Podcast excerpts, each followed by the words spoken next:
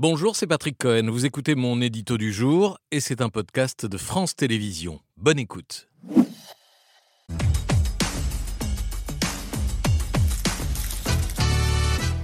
Emmanuel Macron vient donc de présenter sa politique de planification écologique. Oui, c'est une feuille de route euh, secteur par secteur euh, censée définir une trajectoire et un objectif, la diminution en 2030 de 55% de nos émissions de gaz à effet de serre par rapport au niveau de 1990. C'est un horizon que l'Europe entière s'est fixé il y a deux ans. Et pour la France, la marche est particulièrement haute parce que l'an dernier, nous en étions à moins 25% et passer de moins 25 à moins 55 revient à faire en moins de 10 ans davantage que ce qu'on a fait en plus de 30 ans. Cela tient maintenant de la course contre la montre en vue de cette grande bascule, pour reprendre le titre du dernier rapport de RTE, le gestionnaire du, du réseau électrique. RTE montre bien l'ampleur du double défi qui nous attend. La France devra en 7 ans augmenter de 30% sa production électrique pour décarboner et répondre aux nouveaux besoins et simultanément réduire d'autant sa consommation globale d'énergie, autrement dit électrification massive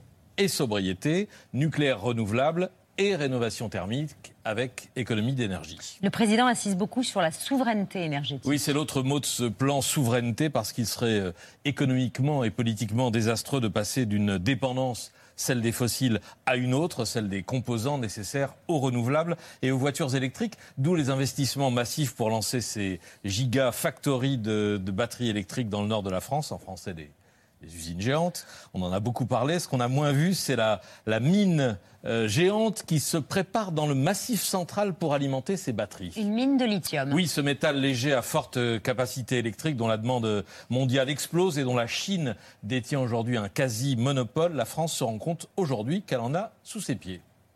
C'est une stratégie de souveraineté parce qu'on va produire des batteries, mais surtout, nous, on n'a pas de pétrole, mais on a du lithium.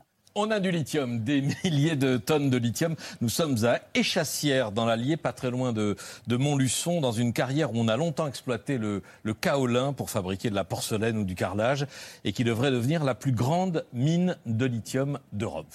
C'est un gisement exceptionnel. En fait, il euh, y, a, y, a, du lithium, un, petit peu, en fait, quelques traces de quelques ppm dans le, dans le granit d'une manière générale. Mais là, on a un granit exceptionnel qui, en fait, par son histoire, il y a 320 millions d'années, euh, il y a eu différentes poussées magmatiques qui ont fait qu'on a concentré euh, le lithium dans ce granit de Beauvoir.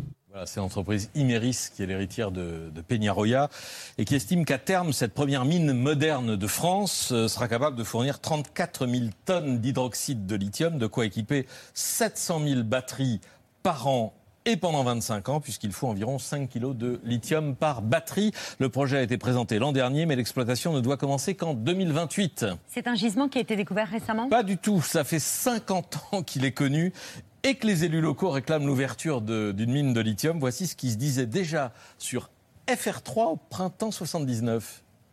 Le lithium métal euh, semble avoir un avenir euh, peut-être assez foudroyant devant lui. Aux États-Unis en particulier, des études sont faites pour la voiture électrique. Des voitures avec des batteries pesant 150 kg, c'est-à-dire en gros de l'ordre de deux fois le poids d'un réservoir d'essence et d'une batterie normale, ont une autonomie de 3000 km. Il est évident que la présence en Europe occidentale d'un gisement euh, peut présenter un certain intérêt.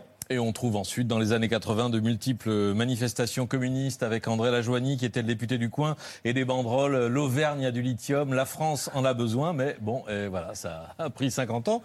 Et la fin de l'histoire n'est pas écrite. Parce qu'il y a encore des oppositions. Évidemment, même si l'opérateur promet une mine propre, même si celle-ci ne sera pas a priori à ciel ouvert, même si la consommation d'eau serait maîtrisée, il y aura forcément euh, un impact environnemental, on le voit sur euh, ces images. L'an dernier, un autre gisement de lithium à Tréguenec dans le Finistère au sein d'une zone naturelle protégée avait mobilisé plusieurs centaines d'opposants. C'est une zone naturelle parce que c'est une zone protégée, parce que c'est juste pour des intérêts financiers et pour des intérêts pseudo-écologiques. S'il y a à choisir entre du lithium et l'environnement, moi je choisis l'environnement. Je préfère l'environnement au lithium. En juillet dernier, Chassière a vu le, le, passage du Tour de France et en bord de route, on le voit sur cette photo, ces banderoles qui disaient non au lithium et au projet de mine. C'est peut-être l'ébauche d'un mouvement plus vaste. L'écologie est un combat souvent rempli de contradictions. Merci d'avoir écouté ce podcast de France Télévisions. Pour ne rien rater de C'est à vous en audio, vous pouvez vous abonner à tous nos podcasts sur votre plateforme d'écoute favorite dans la rubrique C'est à vous et en vidéo, le replay bien sûr, c'est sur France.tv. À très vite.